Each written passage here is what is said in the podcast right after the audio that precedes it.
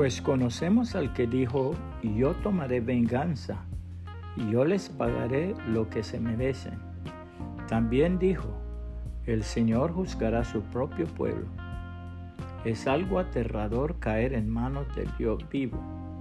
Hebreos 10, 30 y 31, nueva traducción viviente. Cuando se suelta de Dios. Este hombre, en sus mejores tiempos, fue un miembro muy fiel de la iglesia. Era profesor de una universidad. Enseñaba en la escuela dominical. Predicaba el Evangelio y servía a su iglesia en todo aquello que de él se pidiera. Su testimonio era una inspiración para muchos.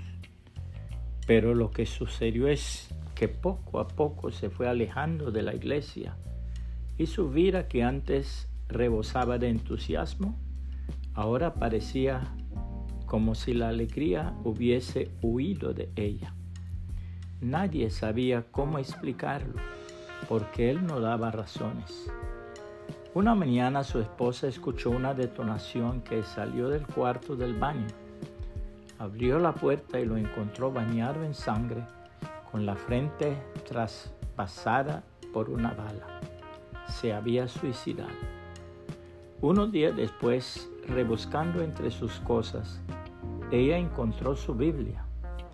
La abrió y para sorpresa suya, descubrió que junto a las grandes promesas del Nuevo Testamento, él había escrito a puño y letra unas anotaciones, donde Jesús dice, yo soy la resurrección y la vida, el que cree en mí aunque esté muerto vivirá, él había escrito, ya yo no creo en eso.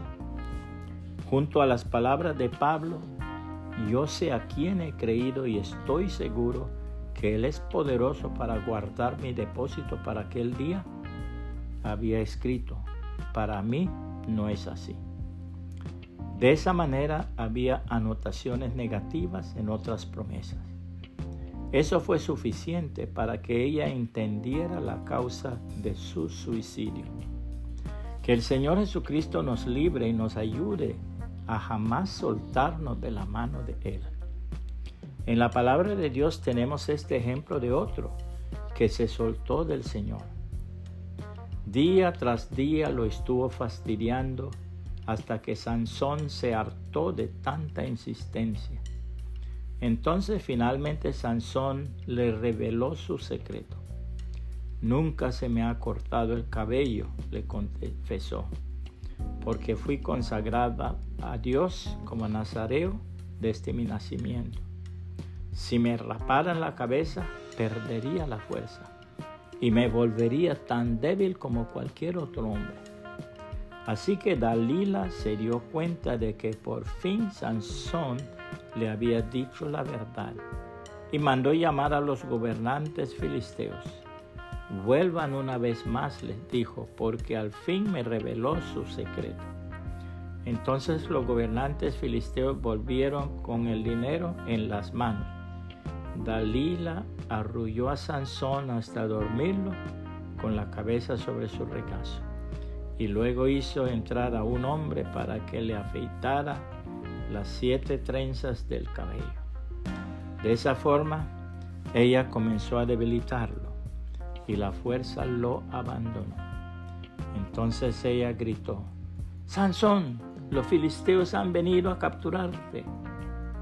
Cuando se despertó pensó, haré como antes y enseguida me libraré, pero no se daba cuenta de que el Señor lo había abandonado. Así que los filisteos lo capturaron y le sacaron los ojos. Se lo llevaron a Gaza donde lo ataron con cadenas de bronce y lo obligaron a moler grano en la prisión. Jueces 16, 16 al 21, nueva traducción viviente. Puede compartir esta reflexión y que el Señor Jesucristo le bendiga y le guarde.